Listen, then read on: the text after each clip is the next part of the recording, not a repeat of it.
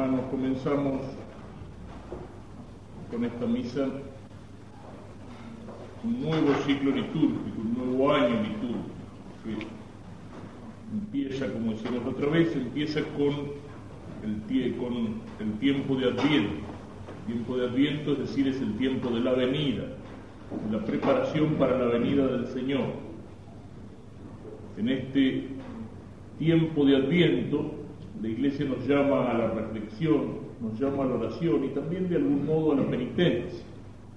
La Iglesia hace como esas personas que cuando están invitadas a una fiesta muy grande a la noche y calculan que la comida va a ser abundante y va a ser rica, hacen ayuno, es decir, no almuerzan al mediodía para aprovechar mejor la comida en la fiesta. Con las grandes fiestas de la Iglesia, con la fiesta de Navidad y con la fiesta de Pascua, la Iglesia hace algo por el estilo, nos hace prepararnos por el ayuno y nos hace prepararnos por la penitencia. Es decir, ¿para qué? Para poder vivir después verdaderamente la fiesta, purificados por el ayuno, limpiada nuestra alma por la penitencia, preparando nuestra vida para la conversión, es decir, para tomar más en serio, para vivir mejor nuestra vida cristiana, solamente así podemos vivir bien la fiesta para la cual nos preparamos. La cuaresma es un tiempo penitencial más fuerte, es el tiempo propiamente de penitencia durante el año, es el prepararnos a acompañar a Jesús en su pasión y en su cruz para después vivir con Él la resurrección. Pero también de alguna manera este tiempo de Adviento es un tiempo penitencial.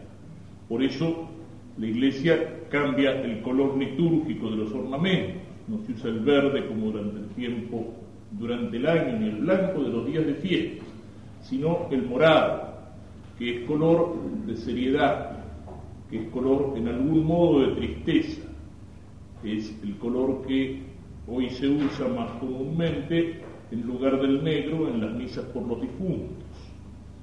Es decir, es un llamado a la seriedad, es un llamado a la reflexión, es un llamado a la conversión, es un llamado a la penitencia. Por eso en la Santa Misa no se reza ni se canta el Gloria, que es un himno de alabanza y de alegría durante los domingos de este tiempo del Adviento. Nos preparamos en ese espíritu para la venida del Señor, es decir, nos preparamos para la Navidad, como la humanidad se preparó durante muchos miles de años. El tiempo de Adviento de alguna manera revive todo ese tiempo que va entre el pecado original el pecado de nuestros primeros padres, que les cuesta la expulsión del paraíso y la venida de Cristo. Sería un tiempo de tristeza, de dolor y de desesperación, ese tiempo, el hombre arrojado del paraíso, el hombre hundido en el pecado, si no estuviera durante ese tiempo la esperanza de la venida, es decir, la esperanza de la salvación. Dios castigó al hombre pecador y lo expulsó del paraíso, pero también le hizo la promesa de un Salvador, el Salvador que nacería de aquella mujer que iba a aplastar la cabeza de la serpiente. Y entonces, si bien era un tiempo de tristeza, era un tiempo en el cual había una cierta ausencia de la gracia, ausencia de Dios, al mismo tiempo no era la tristeza desesperada del infierno, porque era un tiempo de esperanza del Salvador, esperanza de la venida del Salvador un tiempo así de ansia, un tiempo de deseo, aun cuando muchos se olvidaron. Y al final una minoría, la que quedó esperando, mientras los hombres, a lo mejor vencidos por el pasar del tiempo, ya no creían más en las promesas de Dios. Lo que pasa es que los tiempos de Dios son distintos de nuestros tiempos. Para Él mil años son como un minuto, son como un segundo. El Señor dice, vengo pronto y a nosotros nos parece que tarda y tarda y se demora, sin embargo, viene pronto. Y al final se cumplió esa promesa, y se cumplió de una manera tremenda, algo que los hombres ni siquiera habían esperado. Un Salvador, en fin, podía ser un hombre elegido por Dios para llevar a cabo una empresa, o para morir por el Señor en el martirio. Pero el Señor eligió a alguien que era hombre, pero mucho más que hombre fue el mismo Dios el que vino. Fue el verbo de Dios que se hizo carne. No por obra de varón, sino por obra del Espíritu Santo. o la encarnación que anunciada a la Virgen Santísima. María es la culminación del Adviento, es la culminación de la esperanza porque en ella se realiza la esperanza de la salvación para Israel y para todos los hombres. O el mismo Dios que se hace carne que nace en el pesebre de Belén. Toda la historia se divide en antes y después de esa venida del Señor. Por eso empezamos a contar los años a partir de la Navidad, es decir, a partir del nacimiento de Cristo. Es el acontecimiento más importante de la historia, antes y después de la venida de Cristo. Y cuando decimos que nos acercamos al año, al, año 1989, quiere decir que nos acercamos a cumplir 1989 años del nacimiento de Cristo, de la venida de Cristo, de ese acontecimiento que es lo más importante que pasó en la historia. Dios que se hizo hombre, Dios que vino al mundo, Dios que nos abrió las puertas del cielo, Dios que cumplió sus promesas y que nos abrió el camino de la salvación. Por eso en este tiempo nos preparamos para festejar el aniversario de esa venida, para festejarlo cristianamente, prepararnos cristianamente para la Navidad, eso es lo que quiere la Iglesia. Por eso precisamente nos habla de esa penitencia, de esa conversión, de esa reflexión, de esa meditación en las cosas de Dios, de ese deseo de la venida de Cristo prepararnos cristianamente para la Navidad. Prepararse cristianamente para la Navidad es precisamente lo que no hacen en nuestro tiempo cada vez más muchos de los que se llaman cristianos. ¿En qué están pensando cuando piensan en la Navidad? A veces ni siquiera hablan de la Navidad, hablan de las fiestas. Y es lo mismo la Navidad que el Año Nuevo, que ni siquiera piensan en eso. Y cuando hablan de prepararse para la Navidad, empiezan a pensar en las tarjetas que podemos mandar a los amigos, a los conocidos, eh, empiezan a pensar en engordar el lechón o en comprar el chivito o en el pan dulce o en la sidra o dónde vamos a hacer la fiesta, dónde nos vamos a encontrar y nada más. Y piensan en la fiesta pero se olvidan del motivo que tiene la fiesta. ¿Qué es lo que festejamos en la Navidad?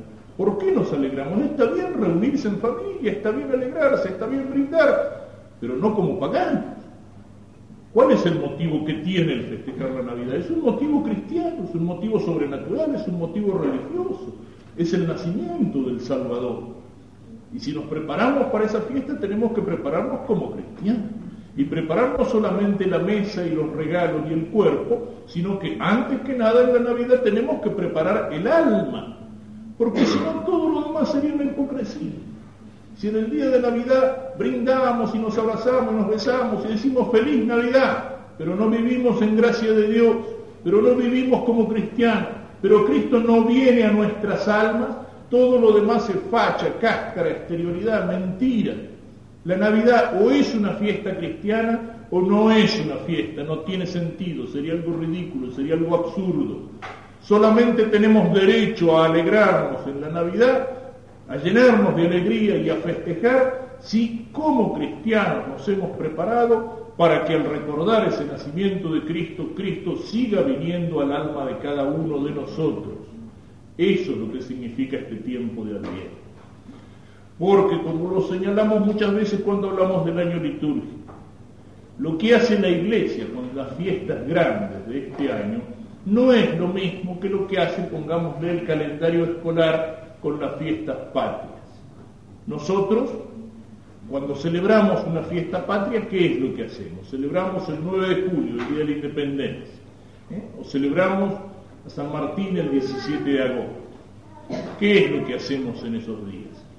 Estamos recordando Estamos recordando un hecho que pasó allá en 1816 cuando se juntaron los congresales y dijeron que de ahora en adelante la Argentina era, iba a ser una nación independiente.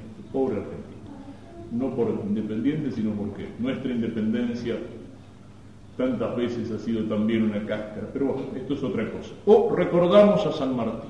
O sea, recordamos un hombre que hizo algo grande por la paz a un patriota, a un desinteresado, a un gran jefe militar, alguien que afirmó esa independencia que había. Pero recordamos, es decir, solamente nos limitamos a mirar hacia atrás, a acordarnos, a acordarnos de un hecho que fue muy grande, que fue muy importante, pero que ya pasó, que quedó allá atrás en el pasado.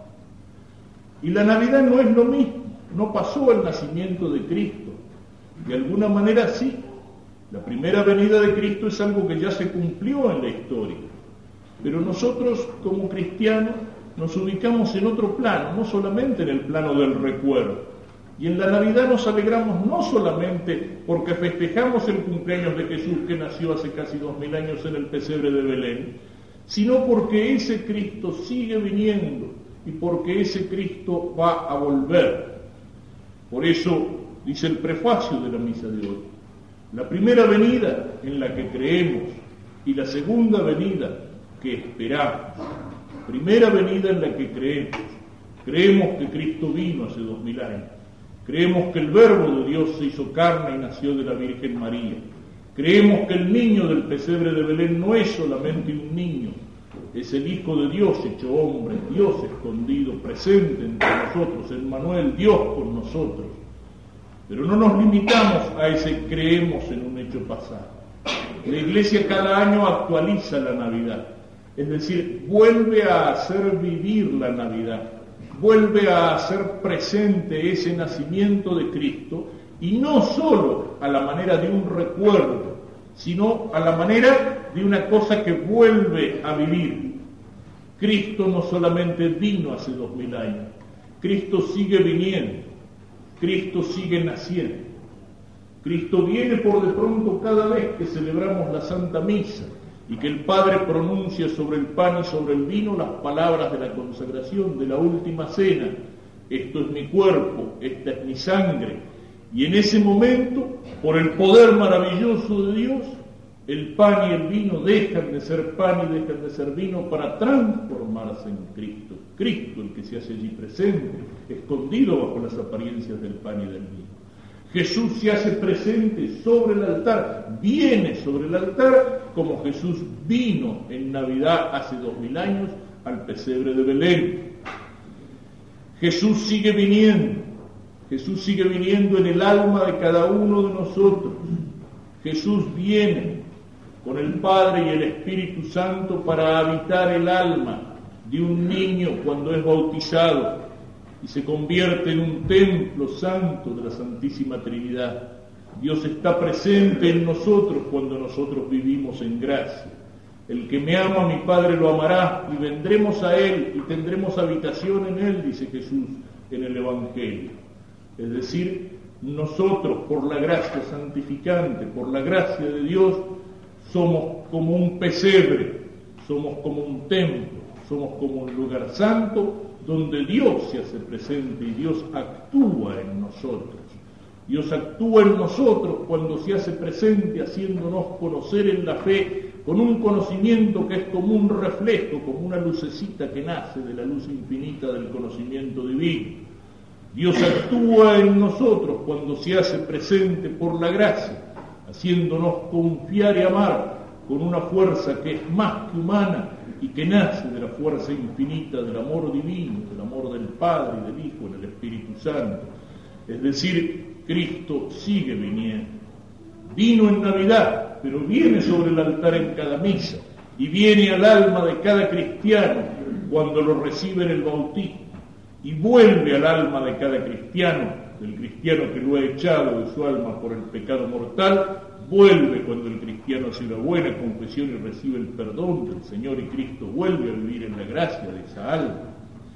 Y Cristo, así como vino una primera vez, en el pesebre de Belén, en la pobreza, en el silencio, en la oscuridad, desconocido por casi todos, salvo por esos magos y esos pastores a los cuales la estrella o el ángel les anuncia la presencia de Dios, Cristo vendrá por una segunda vez en la historia.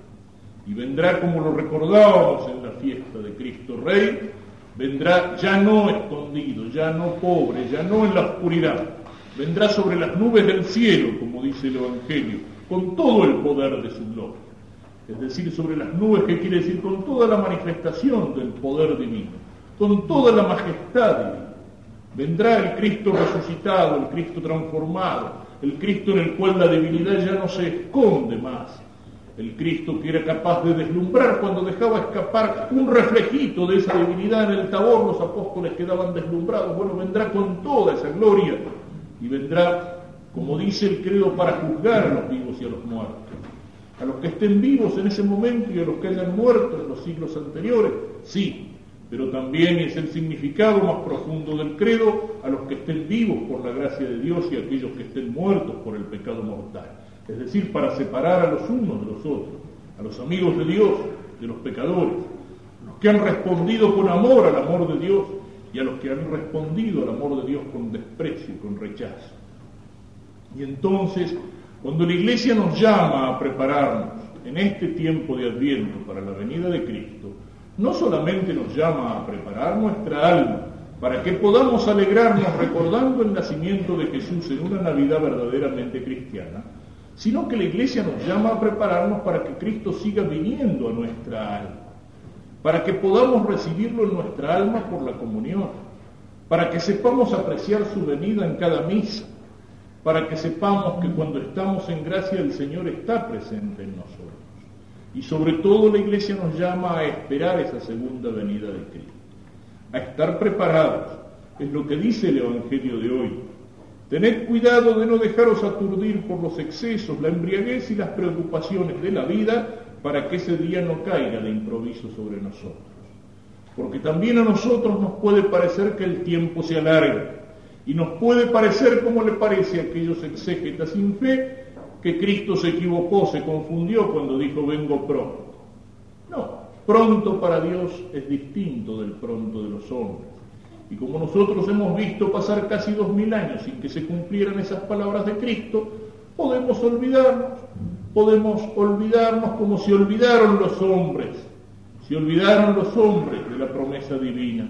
Y cuando vino el Salvador, ellos siguieron comiendo y bebiendo y divirtiéndose y haciendo negocios y viviendo su vida como paganos y como animales y no se dieron cuenta de que Dios había venido al mundo. Y eso nos puede pasar a nosotros, cristianos, si nos olvidamos de que el Señor viene. Y de que el Señor viene como juez y de que el Señor viene a pedirnos cuenta de nuestra vida, cómo hemos usado aquí en la tierra los talentos, los dones que Él nos dio cómo hemos vivido caminando derecho por el camino de sus mandamientos, cómo hemos respondido a su infinito amor, al amor que lo llevó a hacerse hombre y a morir en la cruz por nosotros, cómo hemos respondido con nuestra vida amando a Dios por sobre todas las cosas y al prójimo como a nosotros mismos. De todo eso nos va a pedir cuenta el Señor y por eso nos llama a estar alerta, a no dejarnos tragar y absorber y aturdir de tal manera por las preocupaciones de la vida de todos los días por las preocupaciones del trabajo, por las preocupaciones económicas, por las diversiones, por los problemas, que no haya en nuestra vida lugar para Dios. A prepararnos para que la segunda venida del Señor nos encuentre dispuestos, nos encuentre con el alma limpia, nos encuentre dispuestos para partir con Él, nos encuentre en amistad, en paz, en gracia con Dios para que esa segunda venida de Cristo solo haga en cada uno de nosotros el confirmar esa presencia del Señor que ya por la gracia está en nuestras almas. Para que entonces esa venida signifique para nosotros no terror, angustia, miedo, desesperación, de la que habla el Evangelio con todos esos signos de catástrofes cósmicas, sino que signifique un encuentro con alegría, un nuevo nacimiento, un nacimiento para la vida eterna, un estar eternamente en la presencia del Señor, contemplándolo, y al contemplarlo no podemos dejar de amarlo, y contemplándolo y amándolo seremos felices con Él por toda la eternidad. Pero para eso, para esa fiesta del cielo, tenemos que prepararnos con la oración y la conversión, con la meditación y con la penitencia aquí en la tierra, para poder vivir de veras la Navidad, para poder vivir sobre todo de veras la fiesta eterna en la presencia del Señor.